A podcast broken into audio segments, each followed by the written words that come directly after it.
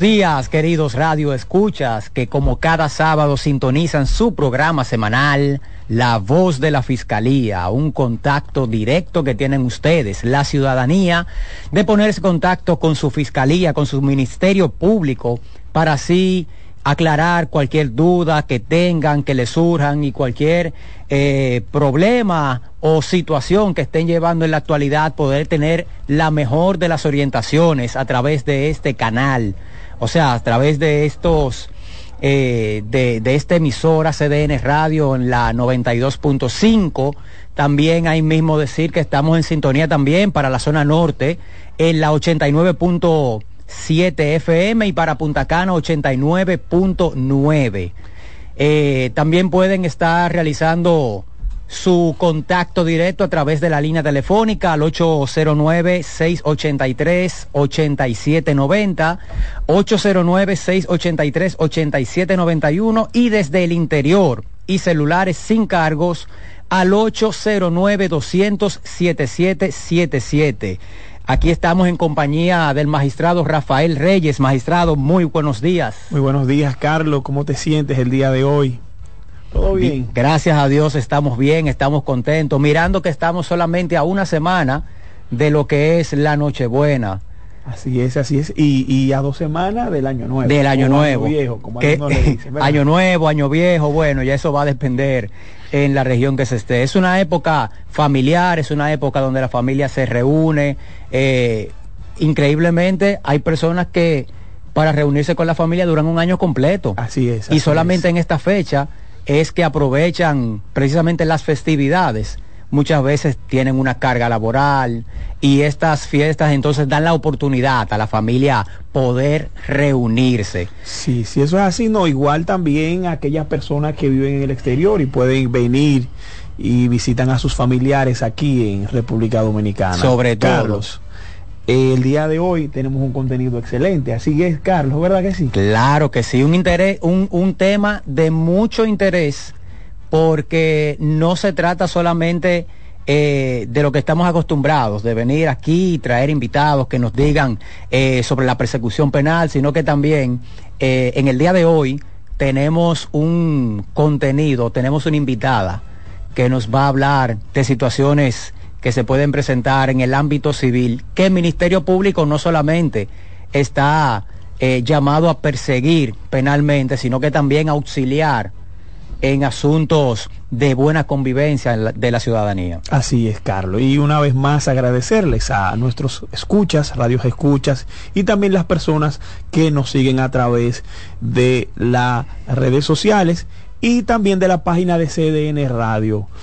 Eh, Carlos, efectivamente, como indicabas, el día de hoy tenemos un programa donde vamos a ver el rol del Ministerio Público un poquito más cerca de lo que es el derecho privado, específicamente el derecho civil. Y ciertamente el Ministerio Público eh, es identificado siempre por la persecución penal. Sí, la mayoría de las leyes, el, de hecho la misma, nuestra misma constitución, la ley orgánica del Ministerio Público, indica o da entrever de que nosotros eh, como Ministerio Público nos encargamos ciertamente de todo lo penal. Pero el día de hoy el contenido, como mencionabas, es eh, aquellos casos donde el Ministerio Público interviene pero respecto, respecto a lo que es el derecho civil. Sí mencionando una cosa, Carlos, de que ciertamente el Ministerio Público también tiene otros roles eh, civiles o que accionan en ese ámbito civil. Y te voy a poner un ejemplo concreto. Ese es el caso de eh, la materia especializada en niños, niñas y adolescentes. Ciertamente esa materia tiene un tribunal civil eh, y allí los casos usualmente para su decisión se toma en consideración algo importante, que es la opinión del Ministerio Público. Y el Ministerio Público participa eh, de una manera un poco más activa.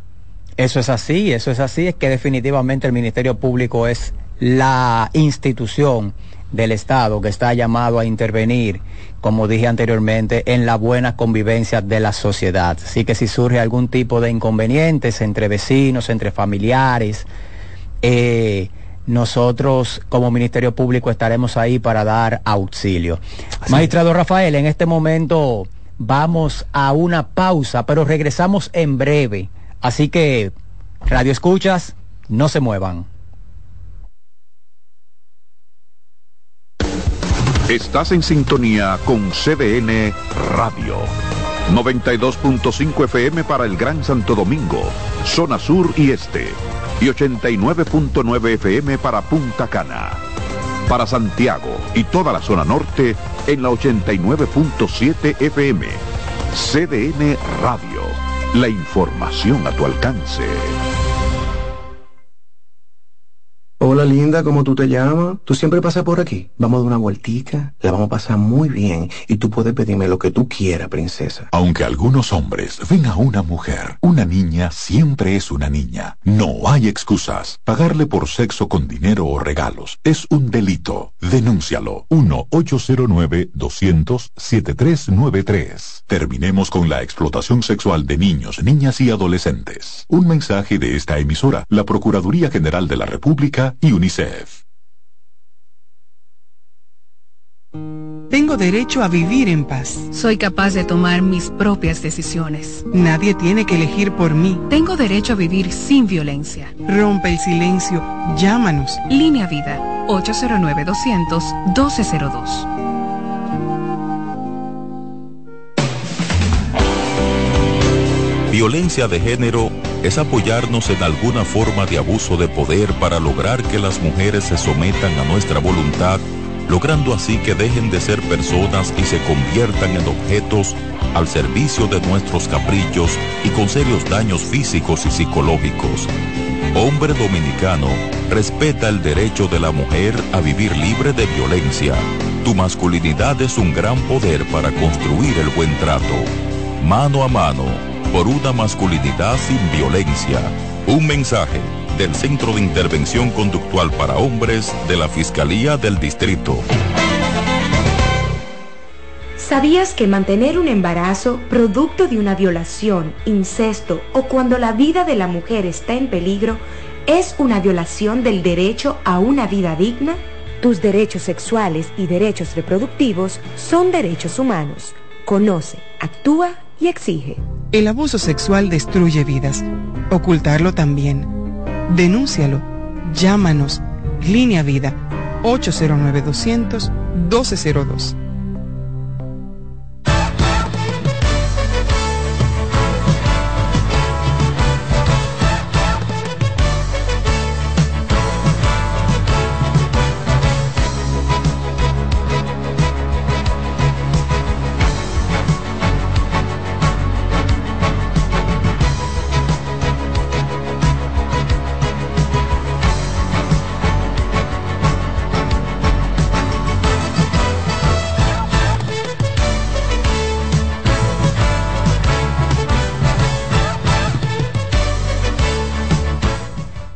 Y estamos de regreso aquí con su programa La Voz de la Fiscalía. Es así, Carlos, con más contenidos y más noticias. Más sin antes recordarles que el centro Línea Vida al 809-200-1202, únete y denuncia la violencia de género a nivel nacional.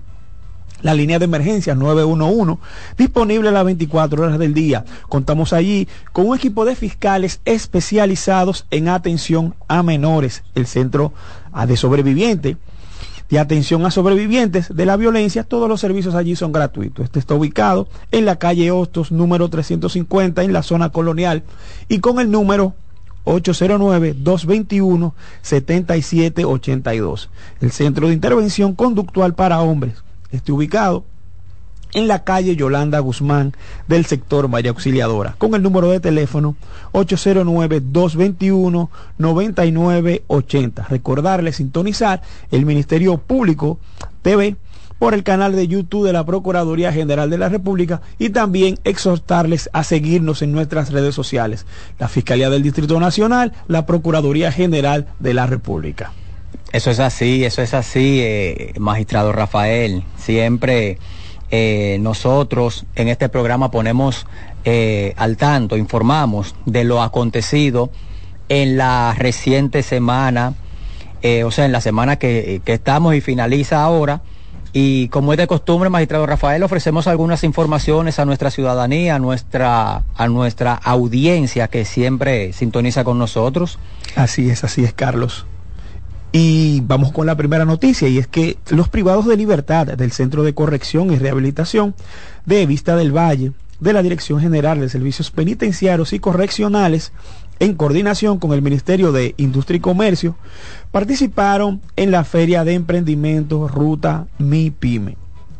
Los privados de libertad seleccionados que participaron en esta feria que se celebró en la provincia de Samaná estuvieron acompañados de la directora del centro Marina de Asa Tejada y el encargado de producción del centro Víctor Burgos. Los internos mostraron sus conocimientos después de haberse graduado recientemente del diplomado de emprendimiento social patrocinado por el Ministerio de Industria y Comercio, con la exhibición de una gran gama de productos artesanales hechos a manos. Esta feria ha logrado impactar de manera positiva a los privados de libertad participantes, brindándoles a ellos la posibilidad de sentirse útiles y productivos a la sociedad y a la vez impulsando y promoviendo el talento emprendedor en los internos con la promoción de sus productos y servicios. Carlos, esto es un tema para mí en lo particular muy interesante y es que eso es parte de lo que es la finalidad de una pena. Eh, usualmente tenemos la creencia de que una pena tiene que ser específicamente un castigo y no. no es así. El rol de una pena no es un castigo, el rol de la pena es poder reinsertar a esa persona que ha cometido violaciones a, a, a- lo que es el derecho penal, Carlos, específicamente. Entonces, eh, ¿qué trae esto? ¿O qué nos muestra de que el Ministerio Público, como lo hemos anunciado, cumple con ese pedazo de rol que le toca, que es tratar de que las personas, de que los privados de libertad sean personas productivas y puedan reinser- reinsertarse hacia la sociedad. Magistrado Rafael, mire, eh, ciertamente es un castigo la privación de libertad. Ahora, lo que la gente tiene o lo que las personas tienen en mente cuando dicen está privado de libertad es un castigo sobre el castigo. Porque, ¿cuál es el castigo principal? Precisamente la privación de libertad. Puede ser que tenga todos los privilegios dentro, pero está privado de libertad. Si quiere ir a una playa, no puede. Y ese es el principal castigo. Sin embargo, como usted acaba de decir, el rol de la pena no solamente es imponer un castigo a la infracción penal, sino también reinsertar o tratar de, reinser- de reinsertar a los condenados. ¿Y cómo se logra esto? Precisamente con educación dentro de las prisiones, dentro de los centros correccionales. eh, incluso hay personas que han salido con profesiones, ya con licenciaturas, dentro de la prisión. Eh, y ese es realmente el rol eh, de la pena. A pesar del castigo, pues también una reinserción de la sociedad. Y el Ministerio Público está cumpliendo con eso. Así Magistrado, por es. otra parte tenemos también que en San Cristóbal el Ministerio Público logró la imposición de 12 meses de prisión preventiva como medida de coerción en contra de dos hombres imputados de pertenecer a una red criminal dedicada al narcotráfico y lavado de activos encabezada por el prófugo José Antonio Figuereo Bautista, alias Kiko La Quema. La Oficina de Atención Permanente de este distrito judicial impuso la prisión preventiva en contra del teniente coronel retirado de la policía, Elvi de la Rosa de León, y en contra de Ángel Miguel Figuereo, hijo del prófugo Figuereo Bautista. Mientras que a Jonathan Emérito Lorenzo le fue impuesta una garantía económica de 30 mil pesos en efectivo, el impedimento, de las- el impedimento de salida del país y presentación periódica ante el Ministerio Público. En el caso de De la Rosa, en su condición de miembro retirado de la policía, cumplirá la medida de coerción en, el- en la cárcel policial de operaciones especiales, mientras que el prófugo, mientras que el prófugo, eh, perdón, mientras que Figuereo lo hará en el Centro de Rehabilitación y Corrección Najayo Hombres. Es así, Carlos. Hay que Es un tema, es un tema que está en el tapete. Sí, sí, es Kiko la quema es un Kiko tema que está en el tapete. Eh, sin embargo, la pers- las personas aquí pueden ver que el Ministerio Público está haciendo su trabajo. No es solamente una noticia mediática, sino que el Ministerio Público también está cumpliendo con su rol y es la persecución penal. Así aquí es, tenemos ya resultados e imputados que ya van a cumplir prisión preventiva por la, la vinculación a esta red de narcotráfico. Sí, sí, así es, Carlos. Y precisar algunas cosas. Que cuando usualmente, el, tú habías leído 12 meses, algunos periódicos habían resaltado un año de, de prisión. Y las personas tienen a entender de que esa es la condena de un año. No, no, no. Hay que dejar claro que esto es lo que es una medida de coerción, mientras el Ministerio Público sigue investigando el proceso. Es decir, el proceso ahora que se está empezando a recabar algunas eh, pruebas que se necesiten a lo largo del proceso. Es decir, el Ministerio Público en principio contó con una, eh, así lo dice eh, nuestro ordenam- ordenamiento procesal, sobre la cintila probatoria eh, para una medida de coerción que fue presentada. Pero hay otras pruebas que en el momento no están. Hay otras pruebas también que al momento de hacer esa intervención quizás se pudiera también colectar. Y ese es un punto importante, que no es una condena, sino una medida de coerción. Otra cosa importante, Carlos, es de que eh, uno de los miembros de la red es el hijo de Kiko La Quema, Sí, quien claro. está siendo buscado como el eh, principal, como, como el principal cabecilla como de el la principal red. cabecilla. Pero ¿qué sucede? Eh, esta medida de coerción no viene porque él sea hijo. No, no, no, no.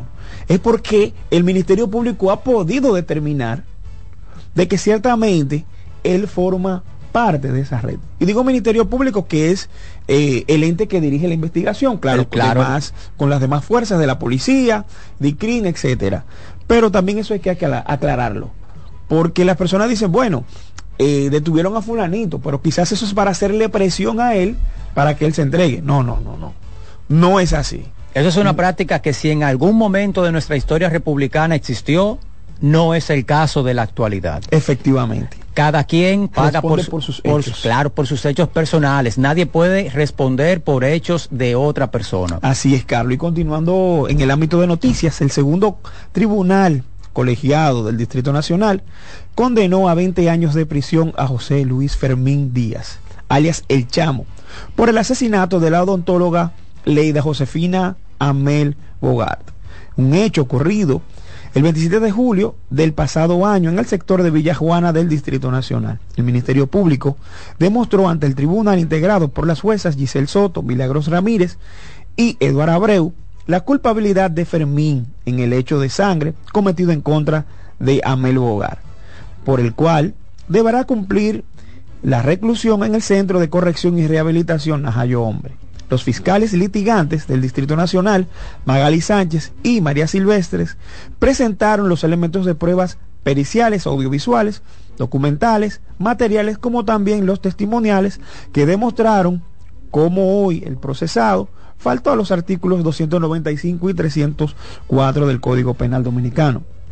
El órgano de justicia logró establecer cómo el agresor estranguló a Bogart con una soga y luego, siendo aproximadamente las 8.52 de la noche, la abandonó en lo que se conoce como el expreso quinto centenario del sector Villa Juana. El día de su muerte, Bogart salió sola de su casa, aproximadamente a las 5 de la tarde, conforme así se observa los videos de las cámaras de seguridad. El tránsito de, en su vehículo eh, por las vías, las calles del Distrito Nacional y a las 6.22 en las inmediaciones de la Universidad Autónoma de Santo Domingo. Recogió allí a Fermín Díaz, quien vestía una camisa color naranja y llevaba en sus manos una caja de herramientas y un manómetro. En las grabaciones de las cámaras del sistema 911, el vehículo fue visto a las 6.56, próximo a la Universidad del Caribe, en la autopista 30 de Mayo, y luego a las 7 y 8 de la noche transitaba por la Plaza Juan Barón en la avenida George Washington. Las cámaras registran que ya en ese momento el procesado iba conduciendo. A partir de entonces, el hombre se desplazó hacia Santo Domingo Oeste y luego regresó al Distrito Nacional. Carlos, eso es un hecho un poquito lamentable. Eh, lamentablemente, una persona eh, había perdido, ha perdido la vida a manos de su agresor. Y como hemos mencionado, eh, relativamente la noticia pasada y la de ahora, este sí es una condena. A él lo condenaron a 20 años. Y que coincidencia de que ciertamente las penas van, pueden ser cumplidas en un recinto carcelario destinado para la- tanto la prisión preventiva como también para una condena, como es el caso de esta persona. Esta persona sí está condenada. Sí, por- e- es, un, es un punto muy bueno de aclarar porque eh, muchas personas entienden, como usted había dicho anteriormente, que una prisión preventiva o una medida de coerción es una condena y mu- muchos reclamos se han escuchado en las redes sociales por eso, pero no, no. Como usted dijo ahorita, una medida de coerción simplemente es para tiene como fin, cuando es la prisión preventiva, pues garantizar la presencia del imputado en el Así proceso es. penal para que no se sustraiga, para que no, no, no huya, no desaparezca del proceso. Y también tiene como otro fin, pues seguir entonces la investigación. Como usted dijo, si hay unas pruebas inicialmente, pero faltan otras, pues se puede ir recopilando en ese transcurso, porque luego de la medida de coerción viene entonces lo que es la preliminar y luego, si ya un juez en, en- en la medida, en la, en la audiencia preliminar determina que las pruebas han sido obtenidas y tienen, eh, si tienen fortaleza la acusación, entonces lo envía a un juicio de fondo. Eh, magistrado, Vamos a una nueva pausa Así y es. entonces regresamos con el plato fuerte. Y más contenido con ustedes. Así es.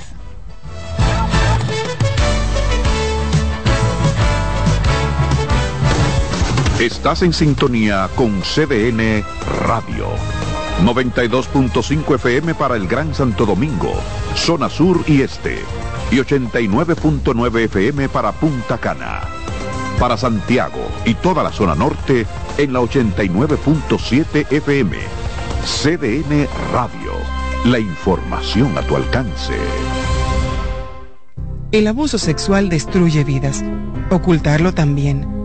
Denúncialo. Llámanos. Línea Vida. 809-200-1202. Cuando creas que algo dentro de ti te ordena que golpees a una mujer, detente, piensa y sobre todo, actúa sobre la base de que ese algo es tuyo y que por tanto lo puedes controlar.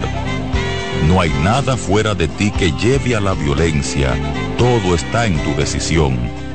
Decídete por darle a la mujer un espacio donde por su dignidad y tu gran ayuda se sienta protegida.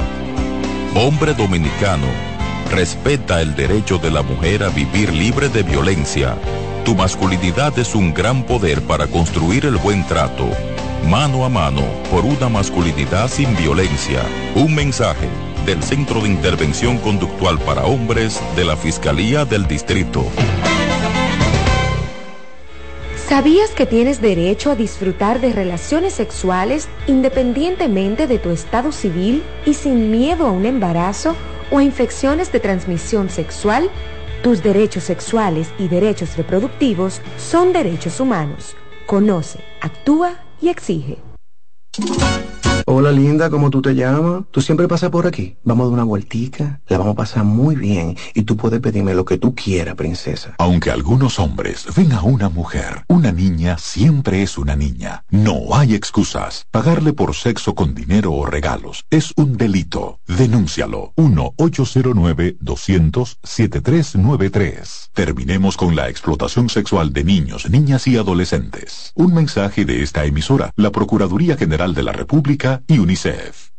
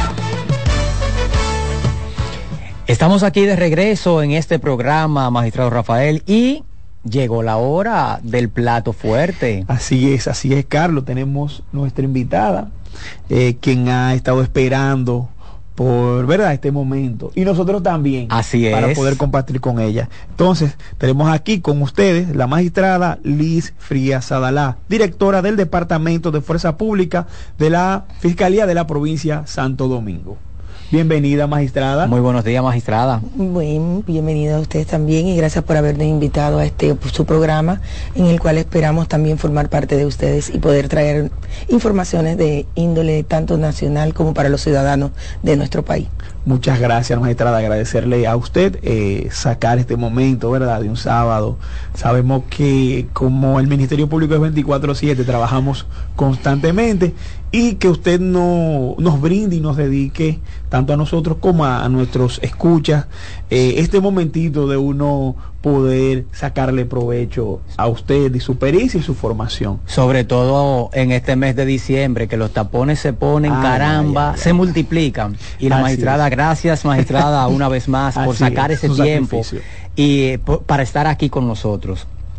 Bienvenida, magistrada. Magistrada, eh, nosotros siempre empezamos con una pregunta y siempre esa pregunta me toca a mí, no sé por qué. Liranzo, eh, que le mandamos un saludo a Liranzo, quien manifestó estar un poquito afectado de la gripe, esperamos su pronta eh, mejoría y su recuperación y que esté de vuelta así con nosotros. Muchas personas, esa gripe. Sí, sobre todo el Liranzo que siempre todo me el mundo. Así es, me deje esa pregunta a mí. Magistrada, le voy a hacer la pregunta, la pregunta de acreditación. ¿Quién es la magistrada Liz Fría? Bueno, independientemente una ciudadana honesta, ¿verdad que sí? vamos, a empezar, vamos, a empezar, por ahí. Vamos a empezar por ahí, esa es ella. Eh, además de ser académica, también formo parte del sistema del Ministerio Público hace aproximadamente siete meses, digo, siete años y once meses, donde pues dentro de ese cuerpo hemos estado en diferentes departamentos siempre en el área, casi siempre de la investigación. Pudimos estar durante dos años en lo que es violencia de género. En este practicamos pues diferentes momentos históricos de la violencia intrafamiliar, violencia sexual, violencia entre adolescentes, pornografías infantiles, entre otros tópicos que podemos ver ahí. Luego de eso pues pasamos a formar parte de lo que es el Departamento de Litigación Final, ya ahí siendo titular del segundo colegiado y posterior llegó un nuevo plan de la incorporación de un tribunal, el cuarto tribunal colegiado por la grande cantidad de procesos que había en la, o que hay en la provincia y se hizo necesario crear un tribunal en el cual ese reto pues me tocó eh, ser parte de él, donde este tribunal pues habría a partir de las 4 y 30 de la tarde hasta las 2 de la mañana. Wow. Era bastante eh, romper un paradigma como eso, todo el sistema eh, de verdad se alborotó, eh, la ciudadanía completa, los centros penitenciarios, porque no estábamos listos, por llamar de alguna manera, ni nunca habíamos vivido una experiencia de esa magnitud a un tribunal de juicio de fondo no es lo mismo que un tribunal de atención permanente. Si teníamos todo el tiempo, esa práctica la habíamos vivido. Así es. Pero no en juicio de fondo. Y ahí estamos y estuvimos eh, dos años y medio también en, ese, en esta parte. Eh, finalmente eh, se asentó el tribunal, fue ya incorporado de manera definitiva y luego pues ya había cumplido mi rol. Para entonces, en el 2019, 16 no, 19 de octubre del 2019, pues sí, entonces formo parte del Departamento de Fuerza Pública como directora hasta la fecha, teniendo como reto la nueva implementación de la ley 396-16. 19. ¿Por qué como reto? Porque ella fue promulgada en septiembre y yo entro el 19 de octubre, es decir, un mes. Un, mes, claro. Tácitamente un mes eh, donde no tuvo tiempo de gracia esa ley para poder uno eh, afianzar todo el sistema, todo el usuario, todo el que tuviera eh, que tener un contacto directo con ella fue bastante rápido.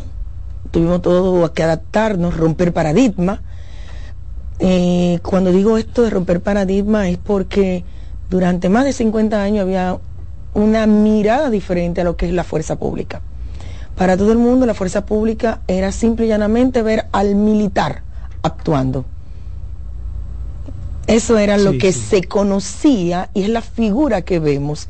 Y que todavía hasta este momento tú hablas de fuerza pública y los mismos agentes, el mismo cuerpo castrense y todo el mundo entiende que es así. Y no que son auxiliares eh, del auxilio de la fuerza pública. Entonces, había que romper ese, ese paradigma, había que ajustar un pensamiento y fue necesario que esta ley eh, llegara por las situaciones que se daban en estos procesos. Primero teníamos eh, por norma y por el mismo Código Civil y el Código de Procedimiento, establecía de manera coherente que el ministerial, el curiel, que era como lo tiene todavía la norma, que es lo que nosotros manejamos con el término de alguacil, que eso es lo mismo. Lo que estamos hablando son de nombres o sinónimos que le dio la norma para presentarnos a esta figura o esta instituta. Ellos eran lo que tenían todo el sistema para apoderar y hacer. Dado un tiempo, pues por las dificultades, los contratiempos que habían, los atropellos, pues se hizo necesario cambiar y poner a otro sujeto supuestamente imparcial y crean entonces este poder aún eh, con una norma totalmente rápida, de igual manera, al notario público. Entonces ahí quien era el ejecutante, el que llevaba el procedimiento, era el notario público. No duró mucho, porque de igual manera, entonces teníamos también los mismos atropellos en manos de otra persona. Y es cuando mm, entra esta nueva norma, que es la primera ley, es una ley especial que solamente hace parámetros de procedimiento de regulación para el otorgamiento del auxilio de la fuerza pública para medidas eh, convencionales, medidas preventivas y medidas ejecutorias. Y ella sí dentro de sus primeros estándares le da que solamente tiene la facultad de hacer o dejar de hacer, dar o otorgar, es el Ministerio Público. O sea, la fuerza pública, usted dice que la otorga exclusivamente el Ministerio Público. única y exclusivamente. Bajo nuestro estándar está la disponibilidad de otorgar el auxilio de la fuerza pública cuando el ciudadano, primero, haya agotado un procedimiento, tanto jurisdiccional como judicial, y luego algunos protocolos que debe de cumplir del Departamento de Fuerza Pública, que son protocolos estándar que la ley permite, además que como le da facultad al Ministerio Público, asimismo el artículo 10 de la ley también permite que el Ministerio Público en su rol investigativo y en su rol de responsabilidad pueda también ampliar algunos requerimientos o investigaciones para no ser sorprendido porque eh, estaríamos siendo lo último en ejecutar y darle cumplimiento a una sentencia que tiene una trayectoria. Exactamente. Entonces, siempre que nos lo soliciten, tienen que haber agotado estas etapas. Adicional de que nosotros no solamente, el Ministerio Público no solamente ejecuta una sentencia civil, sino que ejecuta sentencias de materias especiales. Vamos a ver, exacto. Vamos a ver. Cuando Exacto. hablamos de materias especiales, estamos hablando de materia de embargo con adjudicaciones de inmuebles. Y eso sabemos que viene de un tribunal ordinario, ¿verdad? Y luego podemos también ver algunas sentencias penales que tenían autoría civil constituida y que tienen lo que es el dispositivo de indemnizaciones. También tenemos sentencias penales que reconocen la violación a la propiedad, es decir, a la ley 5869 y ordena también el desalojo. También tenemos sentencias eh, laborales que tienen un campo de acción en virtud de que hay unas prestaciones que repercutan en una ejecución de un beneficio que la sentencia ha otorgado.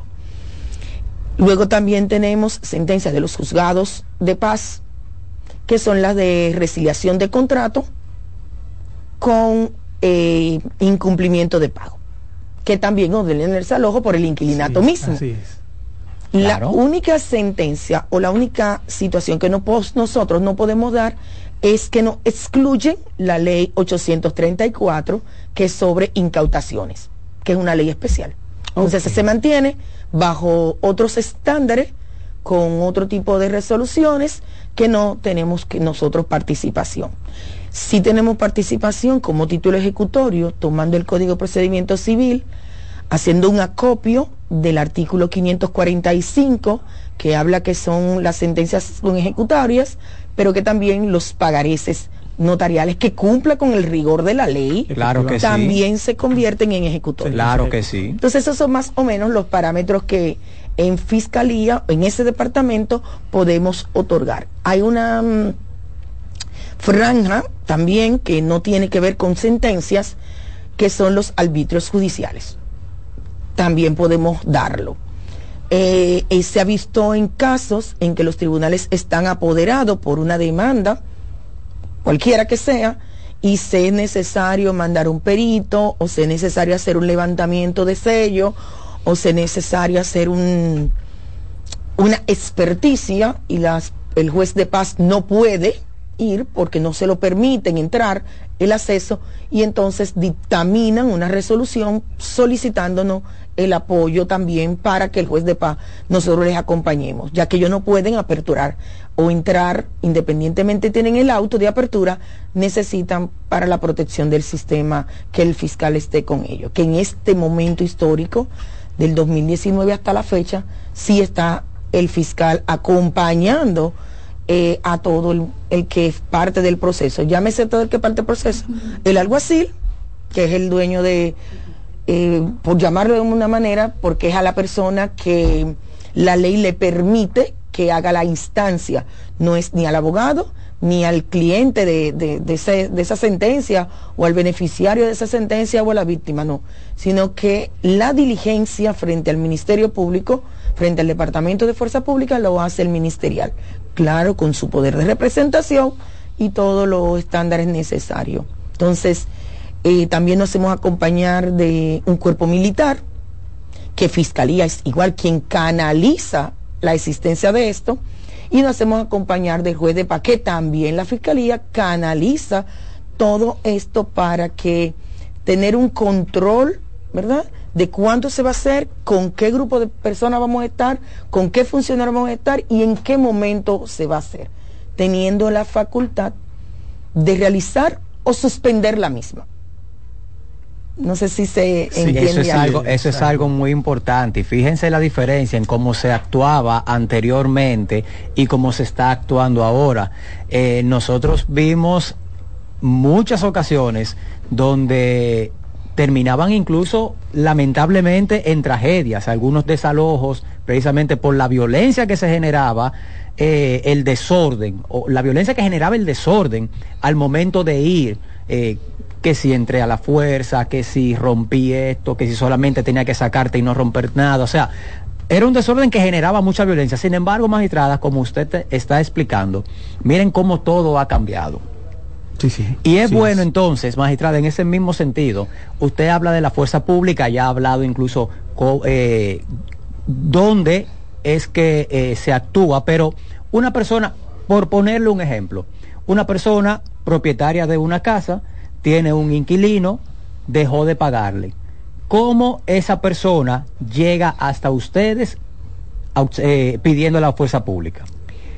Primero tiene que agotar el procedimiento ordinario, llámese de que en este momento él tendrá que apoderar el juzgado de paz correspondiente sobre la demanda de resiliación de contrato por falta de pago. Exacto. Hasta que no obtiene esta sentencia y que además de ordenar el des- eh, la rescisión del contrato, de, de disponer la falta de pago, porque esta sentencia va a tener dos finalidades.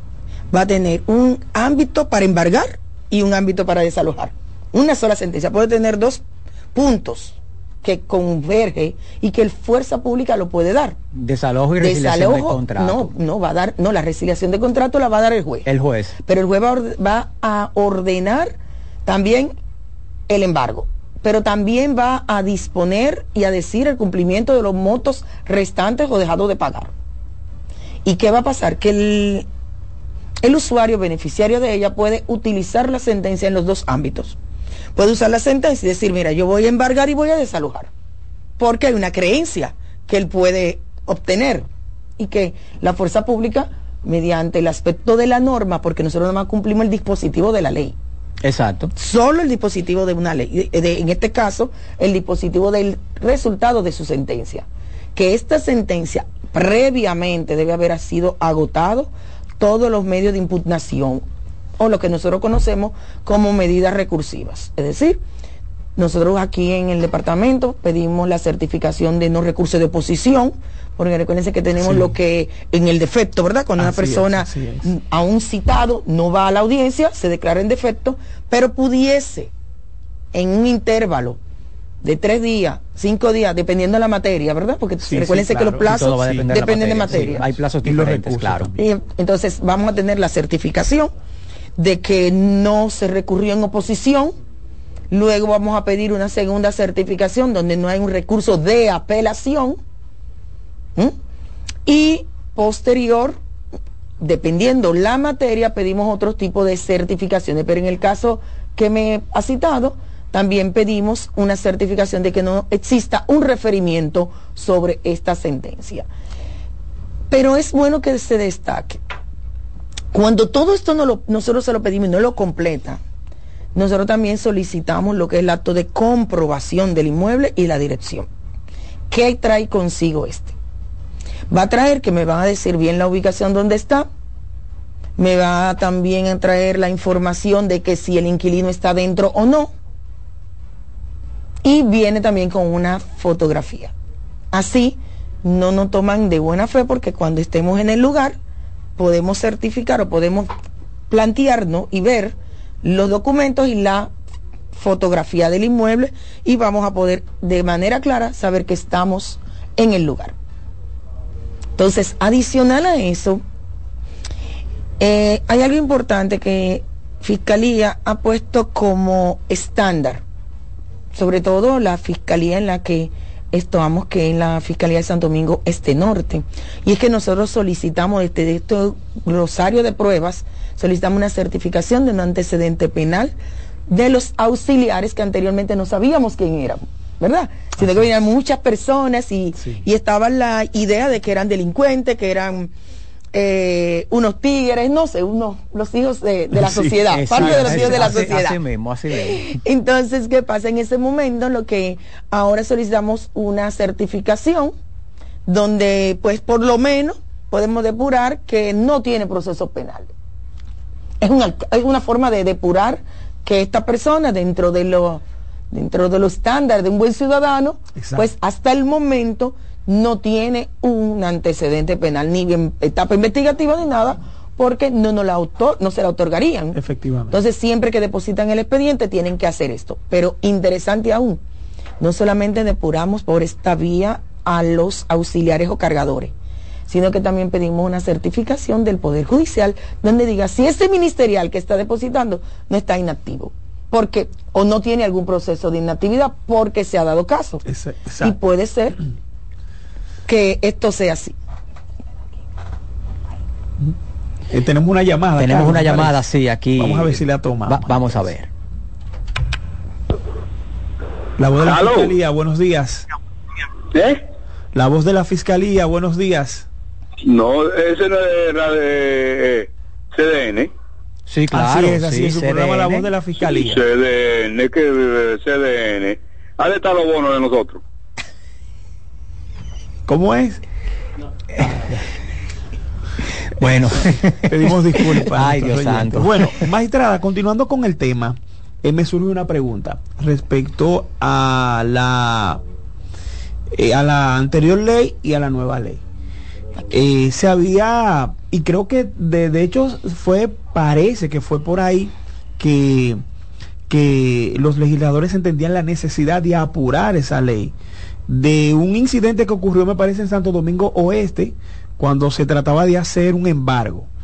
Entonces, ese embargo no contaba con la presencia de un ministerio público. Y la pregunta va de la siguiente manera. La nueva ley contempla la posibilidad de realizar ese embargo sin la presencia del ministerio público. Jamás, todo lo contrario, esta nueva ley castiga con cinco años de prisión a quien goza de querer hacerlo sin la autorización del Ministerio Público. Si nosotros certificamos de que ese proceso no se llevó hacia Fiscalía, hacia el Departamento de Fuerza Pública, cualquier persona involucrada, cualquiera, desde un abogado, el usuario, el dueño de lo suyo, que puede ser dueño, o cualquier alguacil, cualquier persona, sin nombre, cualquier persona que se permita, o eso es permitírselo, Sí, sí. se permita realizar un embargo o un desalojo sin la previa autorización y acompañamiento del Ministerio Público y un auto autorizándolo, totalmente podemos investigar y perseguir, siempre y cuando no lo denuncien. Porque a veces escuchamos a las personas diciendo cosas, pero cuando hacemos una búsqueda en el sistema, nadie ha denunciado. Entonces, los usuarios tienen que denunciar las irregularidades, pero tienen que denunciarla no aéreamente, sino con las calidades correspondientes, denuncio y pruebo. Magistrado, magistrado Rafael, tenemos otra llamadita, vamos a tomarla. Muy bien. La voz de la fiscalía. voz de la días. fiscalía. No, no, ustedes que le hablan de edad. Qué cosa. Bueno, La Navidad, Sí. La espíritu Navidad. navideño. Va, eh, una pregu- otra pregunta, magistrada, en ese mismo orden. Ciertamente el Ministerio Público eh, entiende que no puede proceder esa eh, eh, eh, ese embargo, ese auxilio de fuerza pública. Embargo, desalojo. Sí, todo lo que tenga que ver con Me el parece que auxilio. puede ser conservatorio y ejecutorio. Puede Bueno. ser con distracción de bien y sin distracción de bien. Va a Sí, hay depender diferentes tipos de embargos, exacto. Si el Ministerio Público dice que no lo va a hacer, que no va a hacer esa medida, ¿verdad? O ese auxilio, no lo va a otorgar, así es la palabra. Dice sobre sobremanera que no lo va a hacer. Pero la ley dice, como usted no, no indica, que ciertamente tiene que ser el Ministerio Público que lo autorice. ¿Qué puede pasar en ese caso? Lo primero que no es una decisión melaganaria, es una decisión judicial. Es decir, porque a mí me parezca, yo no voy a decir que no te voy a dar el auxilio de la fuerza pública. No, un, el expediente va a hablar. Las piezas que le integran va a permitir o no va a permitir. Las irregularidades que tenga tu expediente, el Ministerio Público no se puede hacer el de la vista gorda porque no ha pasado, hemos denegado. Pero hemos denegado por, vamos a, darte algunas situaciones que se viven a diario. ¿La sentencia tiene error material? Yo no soy parte del proceso. Quien debió ventilar y estudiar su sentencia antes de sacarlo no lo hizo. Quien debió tutelar que su sentencia fuera íntegra y antes de depositársela al Ministerio Público, haber hecho lo que es la corrección material de la misma, no somos nosotros. Ahora, que nos toque a nosotros verarlo para tutelar, porque tenemos que tutelar ambos lados. El Ministerio Público es un arbitrio donde no tiene ningún interés, donde el único interés es tutelar derecho, pero el tutelar el derecho en lado línea del que presumiblemente es el perseguido y de quien perseguí. Aunque no tenemos a estas personas ahí, tenemos documentos fríos. Exacto. ¿Verdad? Documentos. Maestra, documentos. Entonces, ¿qué va a pasar? Si hay una sentencia con error material, nosotros decimos, no, mira, eh, antes de denegarlo, dependiendo, porque una cosa es denegar y otra cosa es observar. Sí puede hacer una Si es usanable, nosotros hacemos una comunicación de observación. Si es usanable. Sí. Si es usanable, se hace una comunicación de observación y el plazo que la ley dice queda suspendido hasta que usted lo susane. Pero le decimos dónde está el error, qué debía hacer en la comunicación y se le mantiene el proceso latente, activo, hasta que cumpla. ¿Cuándo va a cumplir? No sabemos. sabe. Muy bien, magistrada, nos queda ya dos minutos. Y en esos dos minutos quiero hacerle una preguntita y Carlos también. La mía, sencilla. Y, y un- voy a poner un supuesto de que un eh, arrendatario, eh, ese inquilino no le paga, tiene un año sin pagarle. Y él mismo se abroga, agarra el- la casa, abre la casa, saca los ajuares, incurre esta persona en realizar un embargo irregular, sancionado. Pero el inquilino. Eh, No, el el, el propietario. propietario saca los ajuares, se los saca el inquilino. Claro que sí, puede ser perseguido por la justicia porque es irregular y él no tiene derecho, aunque el inmueble sea de él. Estaría violentando el debido proceso y la ley 396 y la tutela judicial del usuario. Muy bien, muy bien. Y eso se da, eso se da en ocasiones, que el inquilino, que el, perdón, el propietario, aún con el derecho de propiedad, pues lamentablemente termina siendo un infractor por no llevar el proceso ante las autoridades correspondientes. Pero tú sabes por qué, ¿verdad?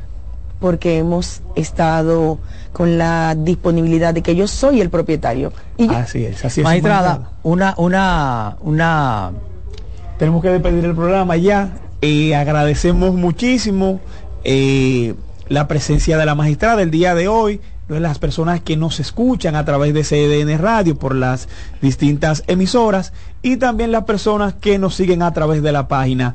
Este programa va a tener una segunda parte, ya vamos a comprometer a la magistrada que no hemos podido agotar el programa. es necesario una segunda parte. Así es, así es. Muchas gracias, feliz resto del día.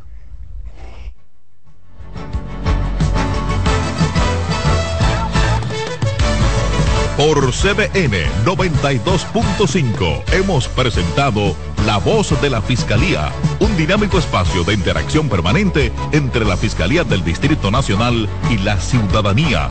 La Voz de la Fiscalía, innovación, fortaleza, coherencia. La Voz de la Fiscalía. Escuchas CDN Radio, 92.5 Santo Domingo Sur y Este, 89.9 Punta Cana y 89.7 toda la región norte. Lotoloteca tiene dos nuevos ganadores y esta vez reciben cada uno 24 millones 353 mil 388 pesos. Estos ganadores del Lotoloteca hicieron sus jugadas el lunes 26 de junio en el ensanche Ercilia Pepín, municipio San Francisco de Macorís y en Atodamas, provincia San Cristóbal. Lotoloteca, el juego cambió a tu favor. Estudia en ADEN y cumple tu meta. Aprovecha los beneficios de la modalidad híbrida en maestrías, programas especializados, soluciones corporativas y más. Somos ADEN. Formamos a los líderes de la región. Contáctanos al 182-9659-9921 o encuéntranos en Torre Empresarial Blue Mall, piso 22. ADEN te acompaña. Estás en sintonía con CDN Radio. 92.5 FM para el Gran Santo Domingo, zona sur y este. Y 89.9 FM para Punta Cana. Para Santiago y toda la zona norte en la 89.7 FM. CDN Radio. La información a tu alcance.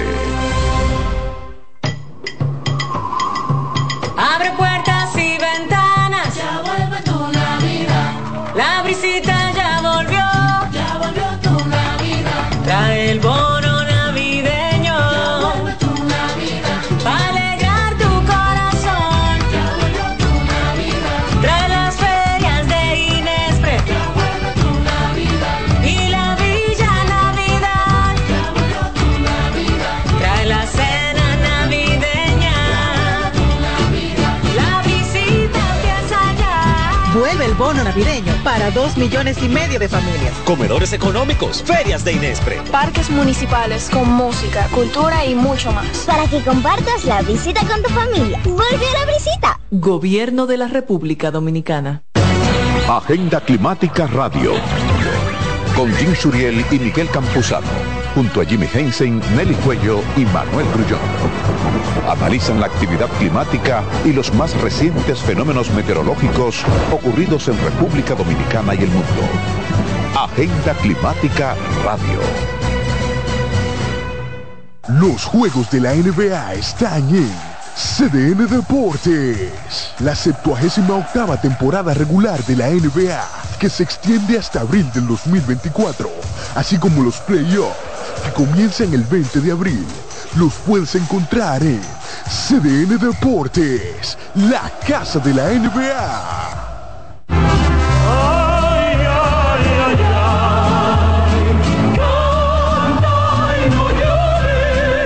La vida pasa cantando. Canta, si aliviar quieres tu dolor. Cada domingo le invitamos a escuchar La vida pasa cantando, un programa de Logomarca y CDN Radio. Para cantar canciones como esta. La vida pasa cantando por esta emisora los domingos a partir de las 10 de la mañana. Con Lorenzo Gómez Marín. Cantando me iré, silbando me iré, cantando lejos me consolaré. En CDN Radio, la hora 11 de la mañana. Y ahora con nosotros, Mister Deportes, Fran Camilo.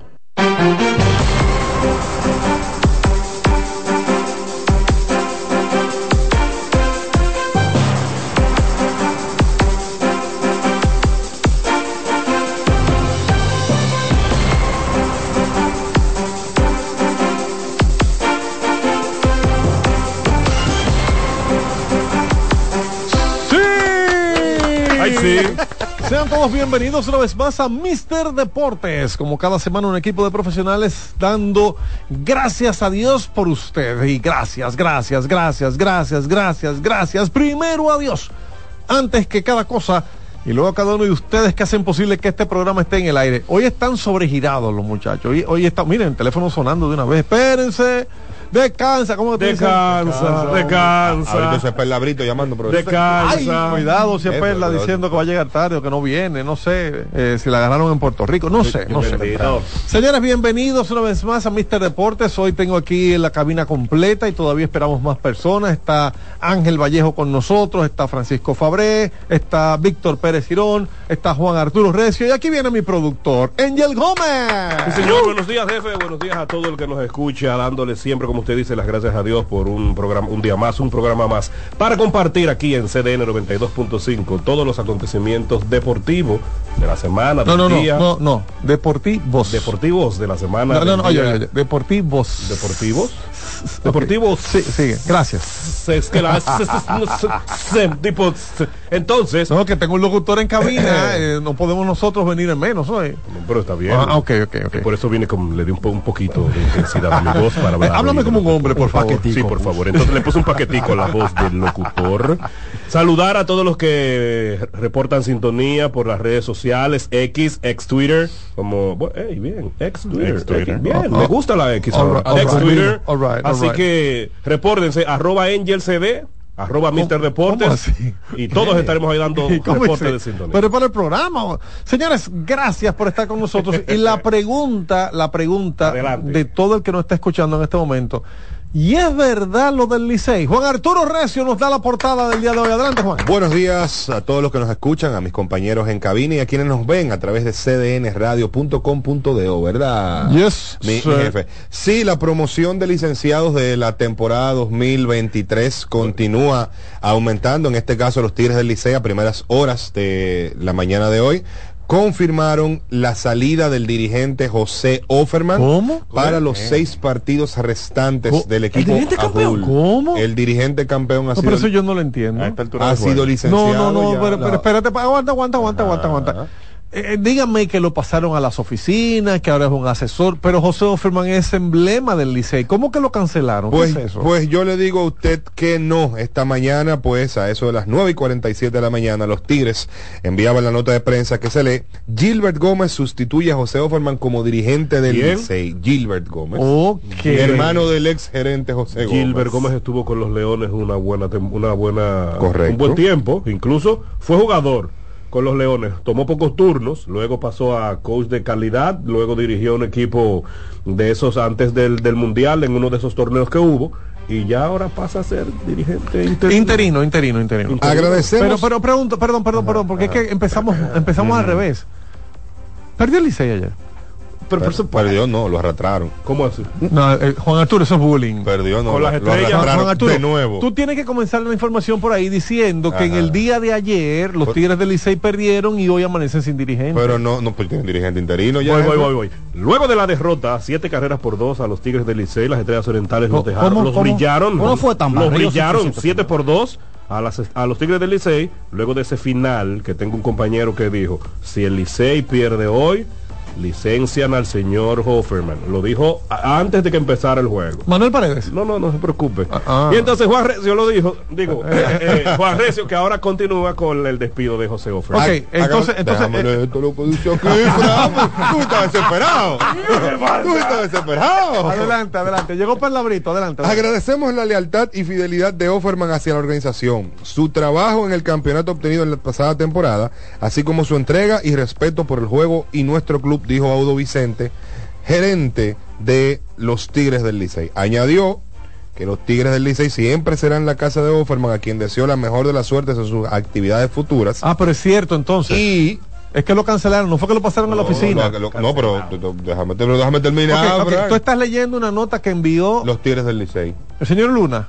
Eh, eh, Alex Luna. Prensa Licey. No, no está firmado por Alex Luna. Prensa Licey. Así que es el Licey. El señor Luna. Eh, eh, Alex Luna. Prensa Licey. No, no está firmado por Alex Luna. Prensa Licey. Así que le Ok, está enviado. Continúa, perdón. Agregó Sí. pensarlo junto a su familia y notificará su decisión más adelante. Bueno, estamos en